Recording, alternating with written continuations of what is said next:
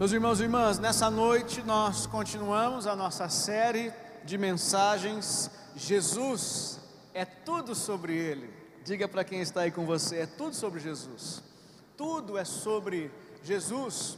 Todas as coisas são para Ele, foram criadas por Ele, existem para a glória de Jesus. Eu e você fomos criados à imagem e semelhança de Deus, fomos criados para glorificar o Senhor. É tudo, tudo é sobre Jesus. Todas as coisas são sobre Ele. E nessa noite, nós estamos iniciando o nosso mês da família e nós gostaríamos de continuar falando sobre Jesus, porque tudo é sobre Ele e todas as coisas apontam para Ele, tudo converge em Cristo, tudo é para o Senhor. E é óbvio que as nossas famílias, os nossos lares, também apontam para Jesus, também existem para Ele também são para a glória do Senhor. E nessa noite nós queremos falar sobre isso. E se Jesus morasse em minha casa?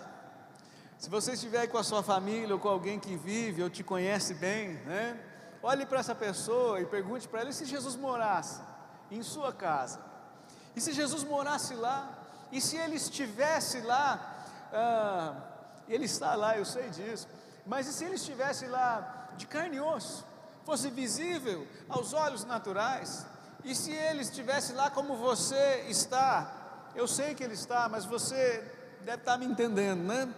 Ah, eu quero ler alguns textos com você para nós falarmos melhor sobre esse, esse tema nessa noite. Eu quero ler três textos, os três textos serão projetados aí para você acompanhar. O primeiro deles está no livro do profeta Isaías, capítulo 53. Vou ler apenas os versículos 2 e 3, e esse é o texto do tema do ano de 2020, o ano do transbordar. Isaías 53, apenas o versículo 2 e 3 diz assim: Alargue o espaço de sua tenda, e aumente o todo da sua habitação, não o impeça. Alongue as cordas e firme bem as estacas, porque você se expandirá para a direita e para a esquerda, e a sua posteridade possuirá as nações, e fará com que se povoem as cidades arrasadas. O segundo texto que eu quero ler com você está no Evangelho de Lucas, capítulo 15. Abra sua Bíblia no Evangelho de Lucas, capítulo 15, Novo Testamento, terceiro Evangelho. Lucas 15, de 8 a 10, a Bíblia diz assim: ou qual é a mulher que, tendo dez dracmas, se perder uma delas, não acende a lamparina, varre a casa e a procura com muito empenho até encontrá-la? E quando a encontra, reúne as amigas e vizinhas, dizendo: Alegrem-se comigo, porque achei a dracma que eu tinha perdido. Eu afirmo a vocês que a mesma alegria existe diante dos anjos de Deus por um pecador que se arrepende. E por último, o último livro da sua Bíblia, livro de Apocalipse, capítulo 3, versículo 20. A Bíblia diz assim: Eis que estou à porta e bato. Se alguém ouvir a minha voz e abrir a porta, entrarei em sua casa e cearei com ele e ele comigo. Amém. Você deve ter perguntado aí para a pessoa que está perto de você, né? E se Jesus morasse em nossa casa? E se Jesus estivesse presente de carne e osso, como seria a nossa casa? Como seria a nossa família? Como seria o nosso lar se cada pessoa que mora conosco fosse como Jesus? Já pensou você olhar no rosto do seu irmão e enxergar Jesus? Olhar no rosto do seu pai e enxergar Jesus? Olhar no rosto da sua mãe olhar no rosto daqueles irmãozinhos adoráveis que a gente tem vontade de amarrar com a corda no pescoço, né? E enxergar o próprio Deus. Como seria se as pessoas olhassem para nós e enxergassem Jesus em nós? O que mudaria? Como seria a sua vida, a vida da sua família? Como seria o ambiente onde nós estamos todos os dias, dia sim, dia também? É, a cada instante, como seria o lugar, o ambiente, se todas as pessoas, inclusive eu e você, fôssemos como Jesus, fôssemos mais parecidos com Ele. 2020, nosso ano do transbordar, nós temos entendido, nós acreditamos nisso, que Deus ele está nos chamando para ir um pouco além daquilo que nós já fomos. E nós temos essa convicção porque o texto diz isso. Isaías 54 há uma ordem de Deus, dizendo que nós deveríamos alargar, nós deveríamos esticar, nós deveríamos estender, ou usando talvez a expressão mais simples e mais conhecida, alongar. Você sabe que há milhões, milhares de benefícios para o alongamento, não é mesmo? Qualquer profissional de educação física, um fisioterapeuta ou alguém que entende do assunto poderia confirmar isso a você. O alongamento é importante, ele é necessário. Mesmo que você não pratique atividades físicas, você deveria se alongar. Agora, o texto fala de um alongamento espiritual, de um esticamento que o próprio Deus deseja fazer em nossa vida para que eu e você se torne pessoas melhores, para que nós nos tornemos pessoas melhores. Não apenas para que nós sejamos melhores, mas para que a gente vá além, para que a nossa família seja melhor, para que a vida seja ainda mais interessante, para que tenha sentido, propósito naquilo que nós fazemos, naquilo que nós vivemos. Esse tempo, em especial esse mês, é o tempo de melhorar com a nossa família, de melhorar dentro da nossa casa, sabe por quê? Fé e família são duas coisas que andam juntas. pastor Luciano Subirá, ah, muitos anos atrás, ele ele escreveu uma ministração chamada Fé e Família, e hoje essa ministração já foi compartilhada em muitos lugares, está disponível na internet. Depois, se você tiver interesse em, em ler ou assistir essa pregação, e ele prova pela Bíblia que são duas coisas inseparáveis. É impossível você ser um cristão, mas não levar a sua família a sério. Primeiro, porque a Bíblia fala a respeito disso em inúmeros lugares. O salmista disse muito tempo antes de Cristo que os nossos filhos são herança do Senhor, que bem-aventurado é o homem e a mulher que cuida da sua esposa no interior da sua casa. A família é preciosa. Talvez você diga, pastor, eu não tenho nem filhos e nem mulher. Pois é, mas você nasceu de uma família, você está inserido em algum tipo de família, mesmo que seja a família na fé. Então a família é um assunto pertinente e importante em qualquer ambiente, em qualquer lugar, e especialmente nesse dia, nesse mês, família é o assunto central. Porque se tudo é para Jesus, todas as coisas apontam para Ele. Nosso desafio é fazer com que a nossa família seja uma família com a cara de Jesus, uma família cristã autêntica, não uma família falsa, uma família ah, mentirosa, enganadora, uma família de hipócritas. Não. Nós somos chamados para vivermos a verdade em Cristo. Você não foi chamado para ser crente. Você não foi chamado para ser alguém da rua. Você foi chamado para ser de Jesus, discípulo de Cristo. Essa é a verdade que precisa estar estampada em nossa vida, em nosso estilo de vida, em nosso coração. E a verdade é que as nossas famílias merecem isso as nossas famílias, marido, mulher, filhos, pais, irmãos, as pessoas que estão ao nosso redor, elas precisam que nós sejamos melhores, ou menos piores, como você preferir ouvir ou encarar essa mensagem nessa noite. A família é o grupo mais importante da nossa vida, é a nossa primeira equipe, nela estão as pessoas mais importantes para nós. E se ainda não estão, se você é solteiro, elas estarão aí um dia, não é mesmo? Quando a gente tem dado a vida aí, né, pelo amor, eu poderia citar alguns nomes de pessoas que estão aqui agora, né, mas a gente pula essa parte e vamos para a palavra, não é mesmo? As nossas famílias merecem que nós sejamos melhores. Esse é o desejo do coração do próprio Deus para nós. Deus nos chamou para sermos uma família de muitos Cristos. A palavra cristão significa um pequeno Cristo, um imitador de Jesus, e é isso que Deus espera de nós que cada um de nós individualmente seja um espelho do Senhor. Em 1 Coríntios 11, 1, Paulo diz: Vocês têm dificuldade de serem como o Senhor? Então, olhem para mim e sejam meus imitadores, porque eu estou imitando a Cristo, eu estou imitando a Jesus. Ele está dizendo: Eu sou um pequeno Cristo. Olhe em meus olhos, enxerga, enxergue, veja Jesus, olhe para mim, veja em minha face a pessoa de Cristo, olhe para o meu estilo de vida e tente enxergar o Senhor.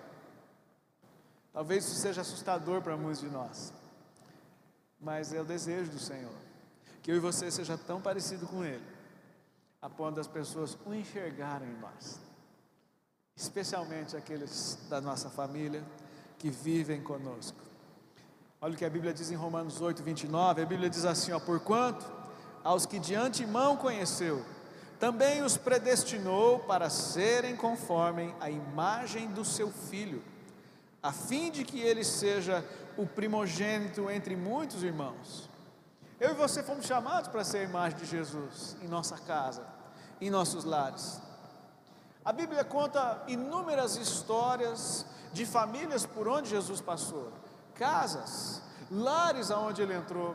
Tempo atrás nós tivemos o, o nosso projeto projeto da, dos lares, das casas, né? Me fugiu o nome, alguém me lembra aí?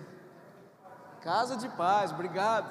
Nós tivemos o Casa de Paz, e o Casa de Paz conta histórias de famílias de casa onde Jesus entrou. Eu não sei se você já algum dia pegou um papel e resolveu fazer esse estudo, mas você pode fazer isso nesse mês. Tente encontrar nos evangelhos, apenas nos evangelhos, você não precisa ir muito longe. Se preferir, você pode usar o livro de Atos em diante, mas você vai perceber algumas famílias onde a presença de Deus entrou. Em toda a Bíblia, nós temos inúmeros relatos onde o Senhor entrou, mas pense especificamente nos evangelhos, casas onde Jesus entrou, o que aconteceu depois que Jesus passou por essas famílias, o que é que mudou, quais foram as transformações, o quão significativo foi ah, não apenas a visita, mas a presença do próprio Deus nesses lares. A Bíblia mostra que por onde Jesus passou as coisas ficaram diferentes. Nós temos a história, por exemplo, do casamento, em que Jesus transforma água em vinho. Marcos 2, se eu não me engano, é o relato dessa história, e a Bíblia mostra que depois que Jesus passa por lá, a grande crise daquele casamento é que a alegria estava acabando. O vinho era o símbolo da alegria. E a bebida, o vinho, estava chegando ao fim, e não havia o que fazer, nem como fazer, e nem onde comprar. Então Jesus manda os empregados encherem muitas talhas com água e ele faz um milagre. A questão aqui é o que tudo isso simbolizou e o que na prática aconteceu. Para onde esse simbolismo aponta? Aponta para o que Jesus estava restaurando no casamento, naquela família naquele dia. A alegria, quando Jesus entra em nossas casas, quando Jesus entra em nosso lar, quando nós trazemos Jesus para o nosso casamento, quando nós trazemos Jesus para os nossos relacionamentos entre pais e filhos, entre irmãos, entre primos, ou qualquer outro grau de parentesco, para as nossas amizades, para a sua profissão, seja para onde for. Quando nós convidamos Jesus para entrar, Ele restaura a alegria da nossa vida, Ele restaura a alegria e o prazer nos relacionamentos. Foi o que Jesus fez nesse casamento, naquela festa onde ele passou. Depois nós vemos Jesus entrando na casa de Jairo, a filha de Jairo estava doente. Então Jairo vai atrás de Jesus e no meio do caminho, enquanto estão indo para orar com a menina, aquele homem recebe a notícia dos seus empregados que a sua filha havia morrido. E sabe o que Jesus faz? Jesus faz aqui nessa hora uma das maiores declarações de fé, e um dos textos mais importantes. Aliás, esse foi o meu texto-chave no início da pandemia. A palavra de Deus é: não tenha medo, apenas creia. Essa foi a palavra de Jesus para Jairo. E sabe o que Jairo faz? Jairo põe aquela palavra negativa de lado. E contra tudo e todos, Jairo fica com uma palavra de Jesus: Eu não vou ter medo eu apenas vou acreditar no que Jesus me diz. Eu fico com as palavras de Jesus. Então Jairo segue a Jesus. E sabe o que acontece? Quando Jairo chega na sua casa, a menina já estava morta. E então Jesus diz: Não, ela não está morta. Jesus ora e aquela menina ressuscita. Sabe o que Jesus deixa naquela casa quando ele passa por lá? Vida. Há casas que perderam o brilho, perderam a alegria, perderam a razão, o sentido. Há casas que são tão alegres quanto um cemitério, talvez. Né?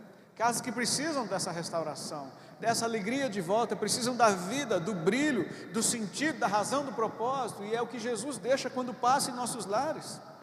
Quando Jesus visitou a casa de Pedro, Jesus passou naquele lar deixando cura.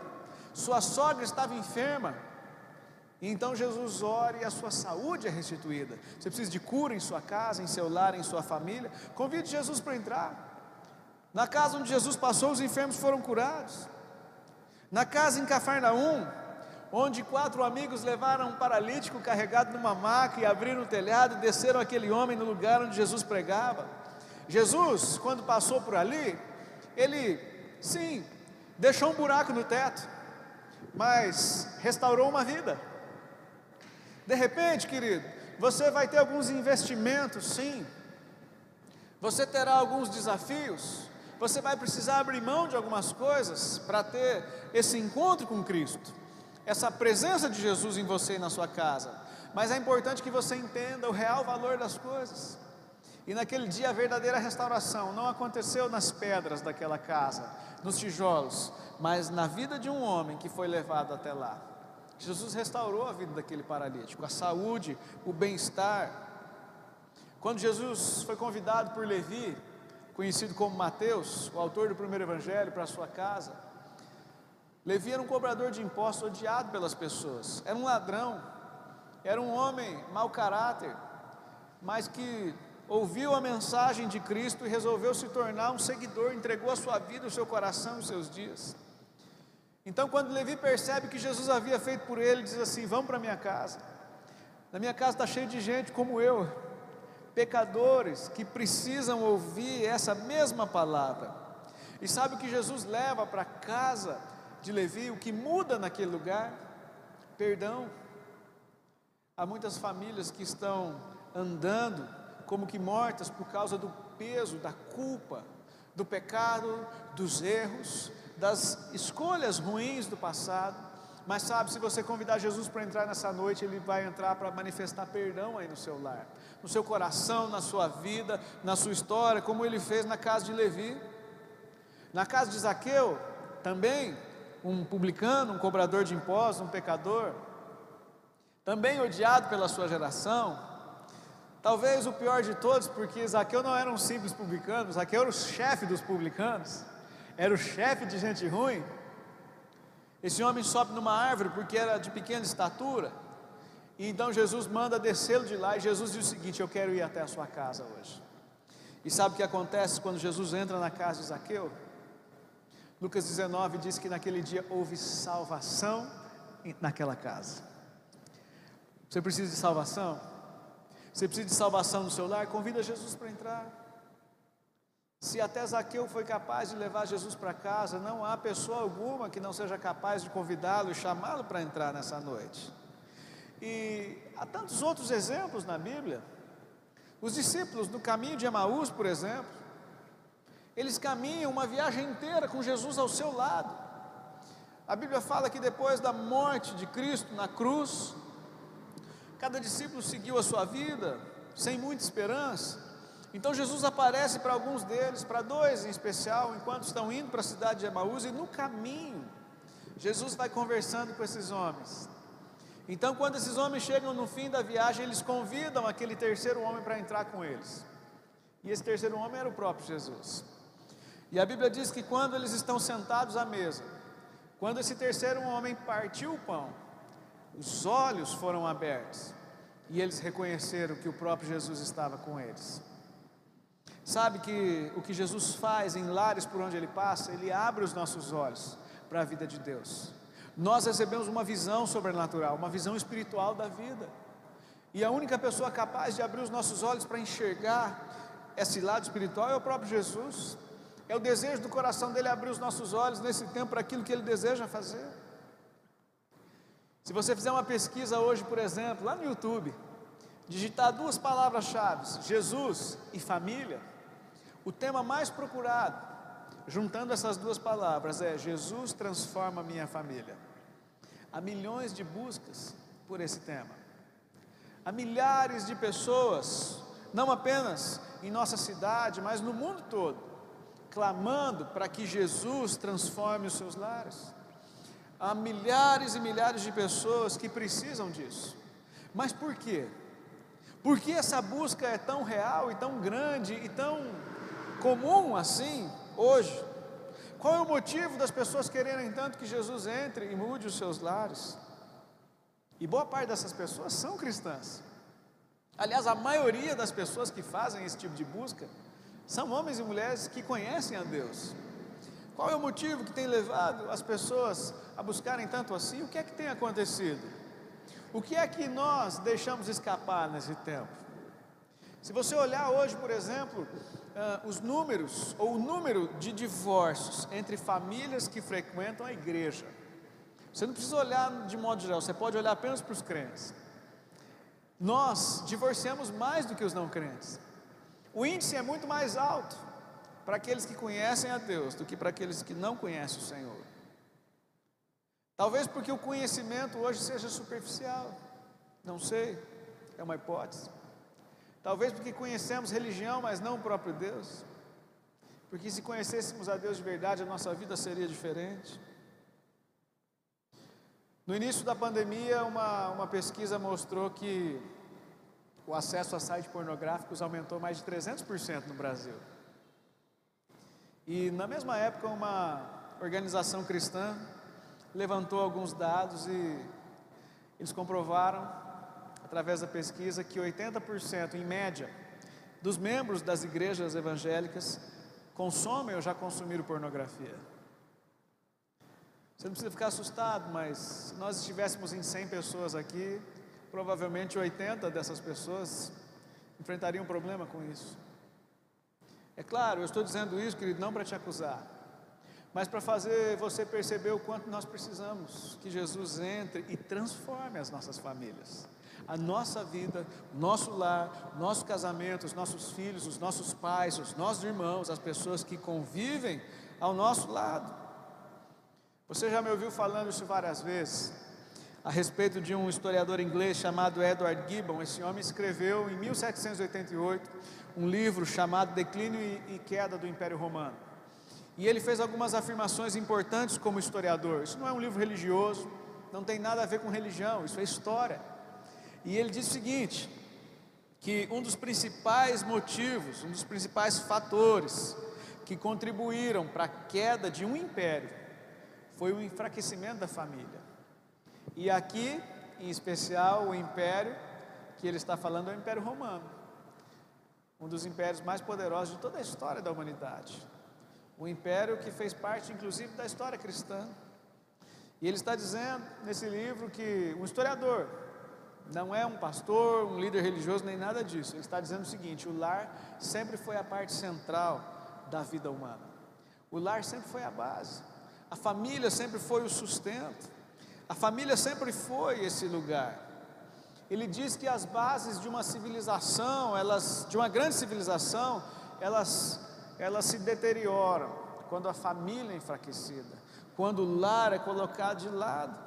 Essa é a primeira coisa, o primeiro fator, porque muitos, ah, ah, muitas potências, não apenas império, mas, impérios, mas nações, culturas, acabaram desaparecendo, porque a família deixou de ser família, a família deixou de cumprir o seu papel, e quando esses valores se perdem, tudo na nossa vida é colocado em risco. Há pessoas que acreditam que é apenas a família que está em jogo, mas na verdade, querido, todas as demais coisas são colocadas em xeque. Porque a partir da sua família, todas as outras coisas passam a existir. Foi a sua família que escolheu o seu nome, foi a sua família que apontou o seu futuro, foi na família que o seu caráter e a sua personalidade foi formada. A família foi uma escolha que Deus fez para você. A família é o lugar de formação, a família tem um papel essencial e inegociável na vida humana. E por pior que a história da sua família seja, essa continua sendo a família que Deus deseja abençoar, mudar, transformar e tornar ainda melhor. Agora, independentemente do passado das histórias, nós precisamos cuidar para que os valores de Cristo em nossa família não se percam. E talvez esse seja o maior problema dos dias de hoje. Eu disse alguns exemplos aqui de que os cristãos estão sendo até piores do que não cristãos. É, as pessoas já não enxergam mais tanta diferença entre nós e os outros, porque talvez alguns valores que são essenciais foram deixados de lado. Você leu comigo no início dessa ministração o texto do Evangelho de Lucas 15, de 8 a 17, ou melhor, de 8 a 10, a parábola da dracma perdida.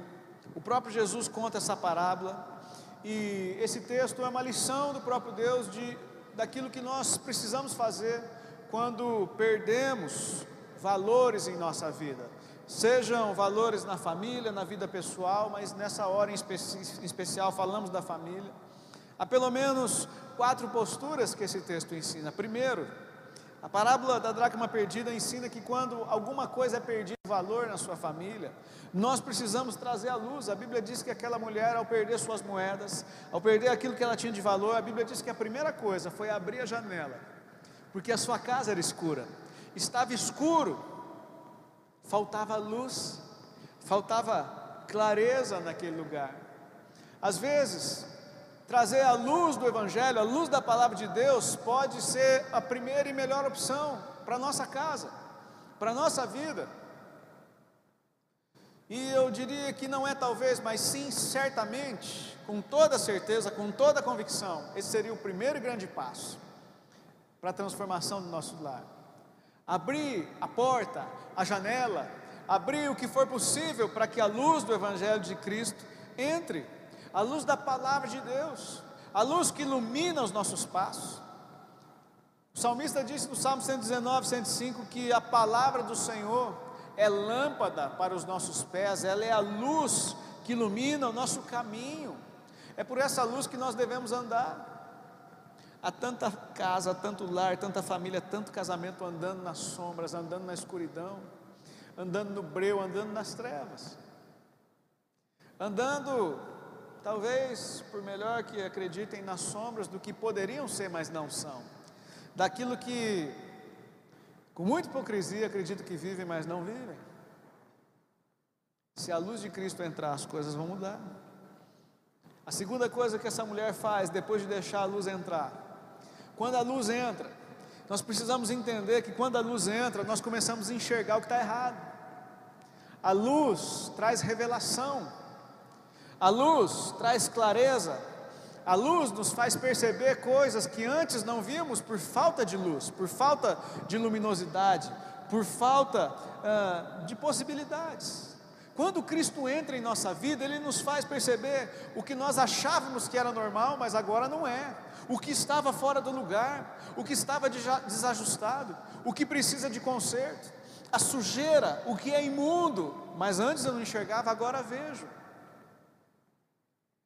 Aliás, um dos homens mais tementes a Deus em toda a palavra foi Jó. E no último capítulo do livro de Jó, Jó faz uma das declarações mais interessantes sobre a luz da palavra.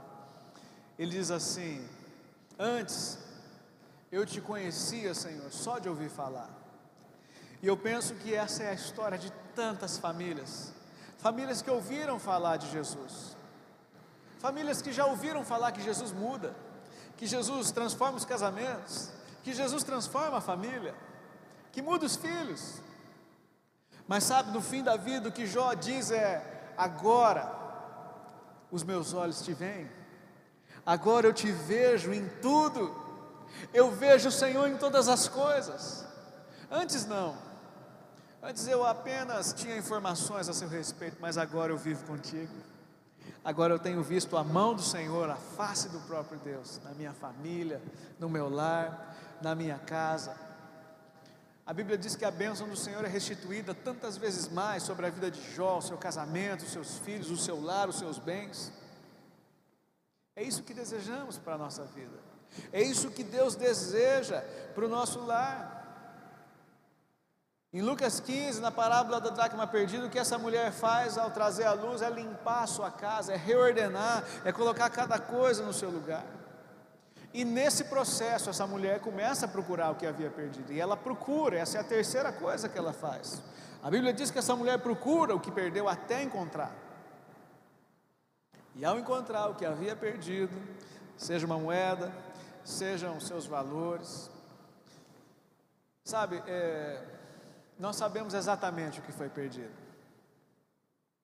As crianças percebem com um pouco mais de velocidade do que nós adultos. Os nossos filhos percebem quando o relacionamento não vai bem, quando as nossas palavras extrapolaram o limite do respeito, da honra, do cuidado. Qualquer pessoa, a pessoa não precisa conviver conosco para perceber que as coisas não estão bem. Os desajustes são muito mais visíveis e muito mais vergonhosos do que a gente pode imaginar. Essa mulher começa a procurar o que havia perdido até encontrar. E esse é um processo diário.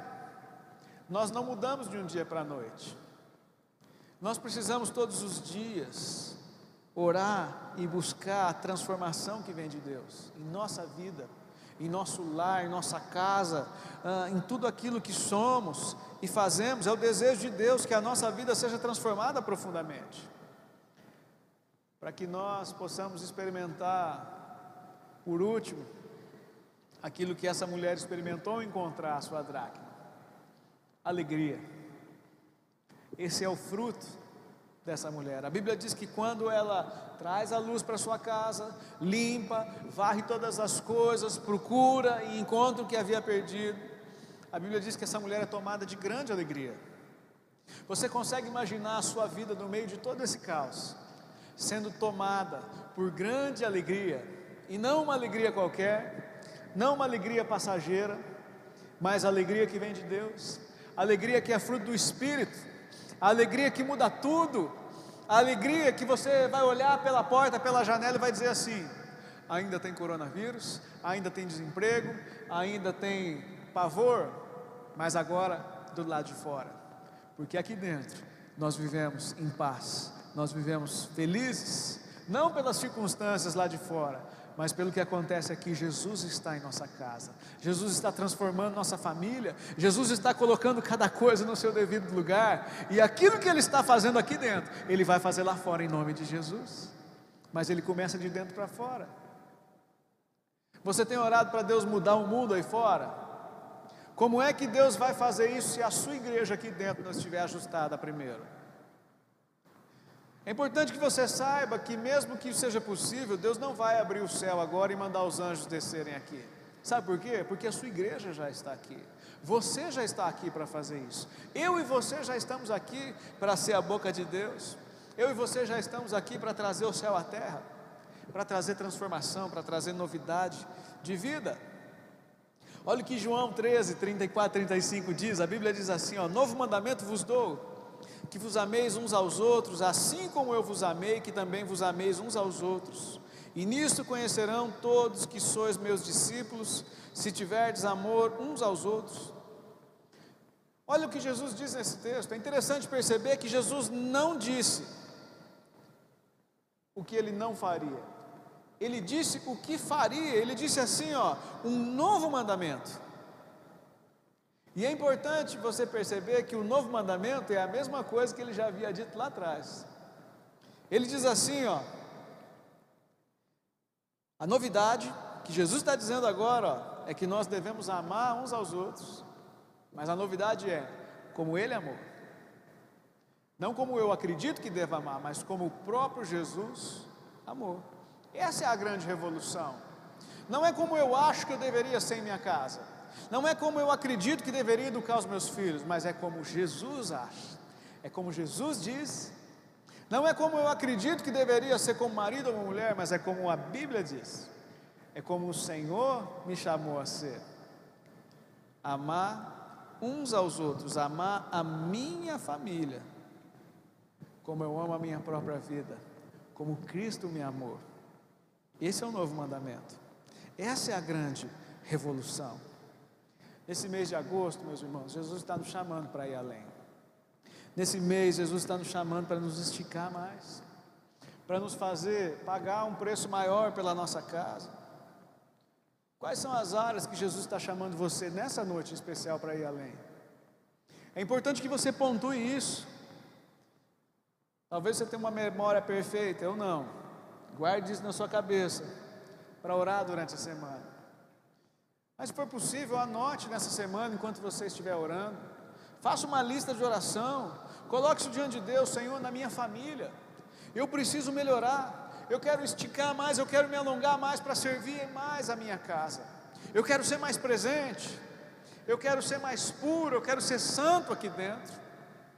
Eu não quero ser o legalzão lá fora e o estressadinho aqui dentro. Eu quero ser o Senhor aqui dentro. Eu quero ser a imagem e semelhança de Cristo. Como pai, como você pode melhorar? Com seus filhos?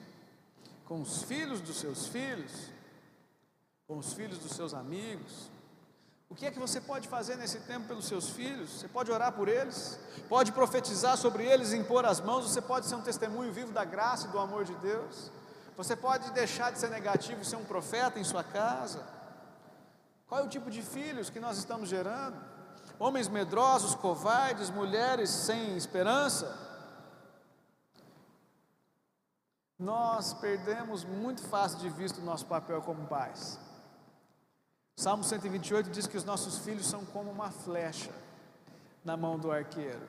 E nós achamos o texto maravilhoso, oh que legal, meu filho vai longe, mas você precisa entender que o arqueiro é você. A gente tenta espiritualizar demais, dizer que Jesus é o arqueiro, é Ele quem lança a flecha, mas não, querido. Você é o arqueiro, porque essa responsabilidade é sua, pai, mãe, responsável. Para onde é que nós vamos lançar as nossas flechas, que são os nossos filhos? Qual é a distância que nós desejamos lançá-los? Como é que nós estamos preparando essas flechas hoje para que elas possam ir mais longe? O que determina o lançamento, a distância que uma flecha percorre, é a forma e o tempo que é gasto no preparo. Que tipo de gente você está formando aí na sua casa? Pastor, eu não sou pai, não sou marido, mas todos nós somos filhos. Como filho, então, como você pode melhorar na sua casa? Para não me prolongar tanto, eu vou fazer uma única pergunta. O seu testemunho como filho está convencendo a sua família de que Jesus é bom? Essa é a pergunta que eu te desafio a responder nessa semana, nesse mês especial, para Deus e para sua família. O meu testemunho convence a minha família de que Deus é bom, de que vale a pena andar com Ele? Nós começamos no sábado um desafio para os homens, né? em especial para os maridos. E eu sei muito bem como isso é difícil, porque eu também estou participando. Mas não é impossível. Aliás, isso é realmente muito necessário, porque o futuro da nossa casa, da nossa família e dos nossos filhos dependem disso. O futuro e a alegria. A alegria do nosso lar depende de nós, depende da nossa postura. E há tantas outras coisas que Deus vai ministrar no nosso coração nesse mês, não é mesmo? Eu te desafio a anotar tudo isso, colocar isso em oração, pedir ao Senhor para que trabalhe, ministre, faça algo profundo e precioso em sua vida. Pergunte a Ele, Senhor, o que, que eu posso ir mais fundo no meu lar com o Senhor nesses dias? Você não sabe como fazer? Comece a se lembrar de quem é Jesus. Quem é Jesus para você? O que é que Ele pode fazer por nós? Tudo está ligado a Ele. E o nosso papel é nos esconder em Cristo. Esse é o segredo para uma vida abençoada. Nesse tempo, Deus está dando para nós a principal oportunidade de viver uma reforma geral. E é importante que você abra os seus olhos para perceber que a reforma do céu na terra é geral. Nós estamos passando por reformas políticas, nós estamos passando por reformas econômicas, por reforma cultural. A igreja, o jeito de ser igreja está mudando. Só quem é muito tolo ou muito besta para não perceber que o jeito de ser igreja mudou. E você tem duas opções: se adequar ou ficar para trás. Ah, eu discordo e tal. É a opção, querido, que você tem. A outra opção é caminhar por conta. Ou, em outras palavras, morrer. A nossa vida, em todos os sentidos, está sendo reformada. E é claro, querido, nesse mês especial eu quero que você perceba que a sua família também está passando por reformas. A nossa família, a nossa casa, o nosso lar, o meu e o seu casamento, os meus e os seus filhos estão sendo mudados, transformados. A minha e a sua vida está sendo reformada pelo Senhor. Amém? Você deseja ser reformado pelo Senhor? Transformado, esticado, mudado por Ele? Entenda, querido, não há bênção, não há vida fora de Cristo. Não há como viver uma vida abençoada sem Ele. Se você está casado com alguém que não teme a Cristo, que não teme a Jesus, esse é o mês que você vai orar pela conversão dessa pessoa. De repente, se os seus filhos não temem a Jesus, também nós vamos orar para que eles se convertam. Porque não há marido ou mulher descrente que vai ser melhor sem Jesus. Não há filho ou filha que será abençoado ou transformado, não serão melhores sem Jesus. Serão melhores mentirosos, mas não terão uma vida melhor sem a presença ou sem o temor de Cristo. Não há vida e não há bênção longe de Jesus. Nunca foi tão visível como agora a necessidade de reforma em nossas vidas, e elas são urgentes. Malaquias 4, para a gente encerrar, 5 e 6, os dois últimos versículos do Antigo Testamento dizem assim: Eis que eu vos enviarei o profeta Elias, antes que venha o grande e terrível dia do Senhor. Preste atenção no que ele diz agora. Ele converterá o coração dos pais aos filhos e o coração dos filhos a seus pais, para que eu não venha e fira a terra com maldição. Martinho Lutero, um dos principais personagens do cristianismo, disse o seguinte: a família é a fonte da prosperidade e da desgraça dos povos. Uma família ajustada vai longe, uma família desajustada vai longe na destruição. Um outro autor disse o seguinte: nenhum culto a Deus tem valor se entra em contradição com a vida no lar. E um outro pastor chamado Robert Murray, um escritor antigo, disse o seguinte: que a marca registrada de um hipócrita é ser cristão em todo lugar, menos em casa. Essa é a marca registrada de um hipócrita. Você leu no início desse culto, Apocalipse 3:20. Eis que estou à porta e bato. Se alguém ouvir a minha voz e abrir a porta, entrarei em sua casa e cearei com ele e ele comigo. Nessa noite, o Senhor está batendo na porta do nosso coração e dizendo: Eu quero entrar. E antes de cear, eu quero colocar algumas coisas no lugar. Nós vamos não apenas arrumar a mesa, mas nós vamos arrumar toda a casa. Nós vamos reformar. O Senhor deseja pôr cada coisa no seu lugar. Ele deseja entrar para restaurar a comunhão com Ele, a comunhão dos filhos, a comunhão entre marido e mulher, a comunhão com o povo de Deus. Esse mês da família é também um mês de reaproximação de Deus e da família de Deus. É um mês de reformas um mês de restauração. Feche os seus olhos em nome de Jesus, eu quero orar por isso. Pai amado, nós colocamos nessa noite nossas famílias, os nossos lares, colocamos, Senhor, os nossos filhos e filhas diante do Senhor, colocamos o matrimônio, os casais, o casamento do teu povo diante do Senhor agora.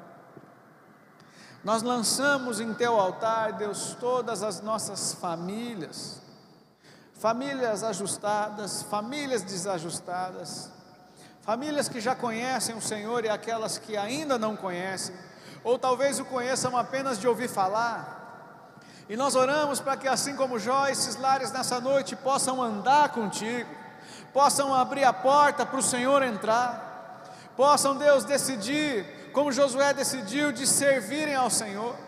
Eu oro para que nessa noite o Senhor levante homens e mulheres que possam dizer: Eu e minha casa serviremos a Deus. Eu e minha casa vamos nos posicionar nesse tempo para servir ao Senhor.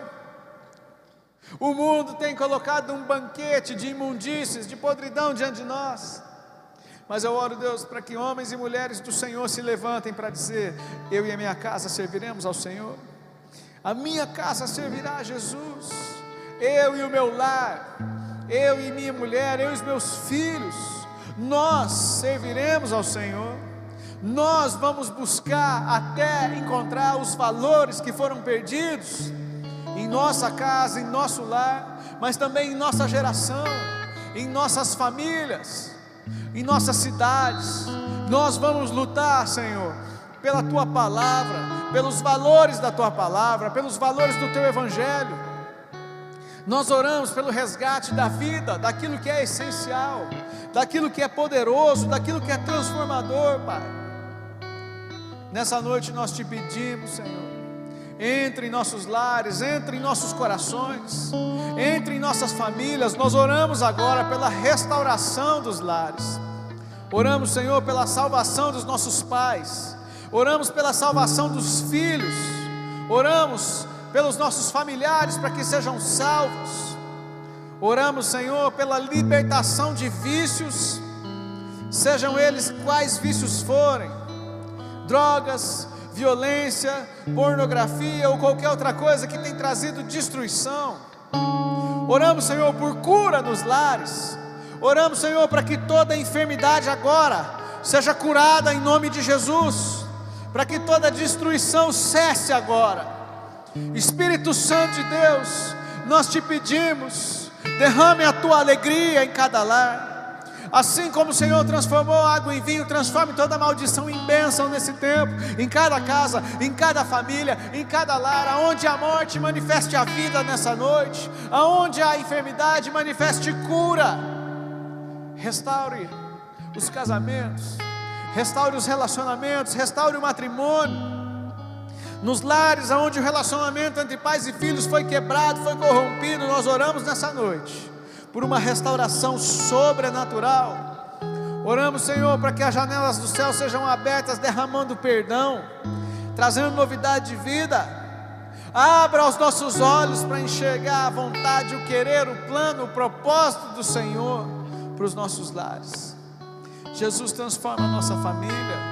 Jesus transforma os nossos lares. Tudo é para o Senhor. Tudo é para ti. Todas as coisas tudo, tudo, tudo existe para o Senhor. Pai amado, se de fato o lar e a família são a base e sustento da sociedade, nós reconhecemos o quão distante as nossas famílias estão do Senhor, e nessa noite nós te pedimos, atrai a nossa vida de volta para a tua presença, com cordas humanas, com laços de amor, como o profeta diz. Nos reaproxime do Senhor nessa noite, Pai. Converta o coração dos pais aos filhos e dos filhos aos pais. Nós oramos nessa noite para que toda mentira, toda falsidade sejam deixadas no altar, toda hipocrisia, toda vida de aparência caiam por terra, Deus. Muda-nos, transforma-nos, renova o amor, renova a delicadeza, a paciência, manifeste os frutos do Espírito em nossas casas nesse tempo, em nome de Jesus, em nome de Jesus. No Teu nome nós oramos. E nós te agradecemos porque nós cremos de todo o nosso coração que nós vamos experimentar a boa e agradável e também a perfeita vontade de Deus em nossos lares e famílias. Nós te agradecemos porque veremos o fruto da tua palavra e das nossas orações nesse tempo. Nós veremos a tua salvação, a tua alegria. Nós veremos o transbordar do Senhor sobre os nossos lares nesse tempo. Nós cremos e nós profetizamos essa verdade, em nome de Jesus. Amém. Graças a Deus.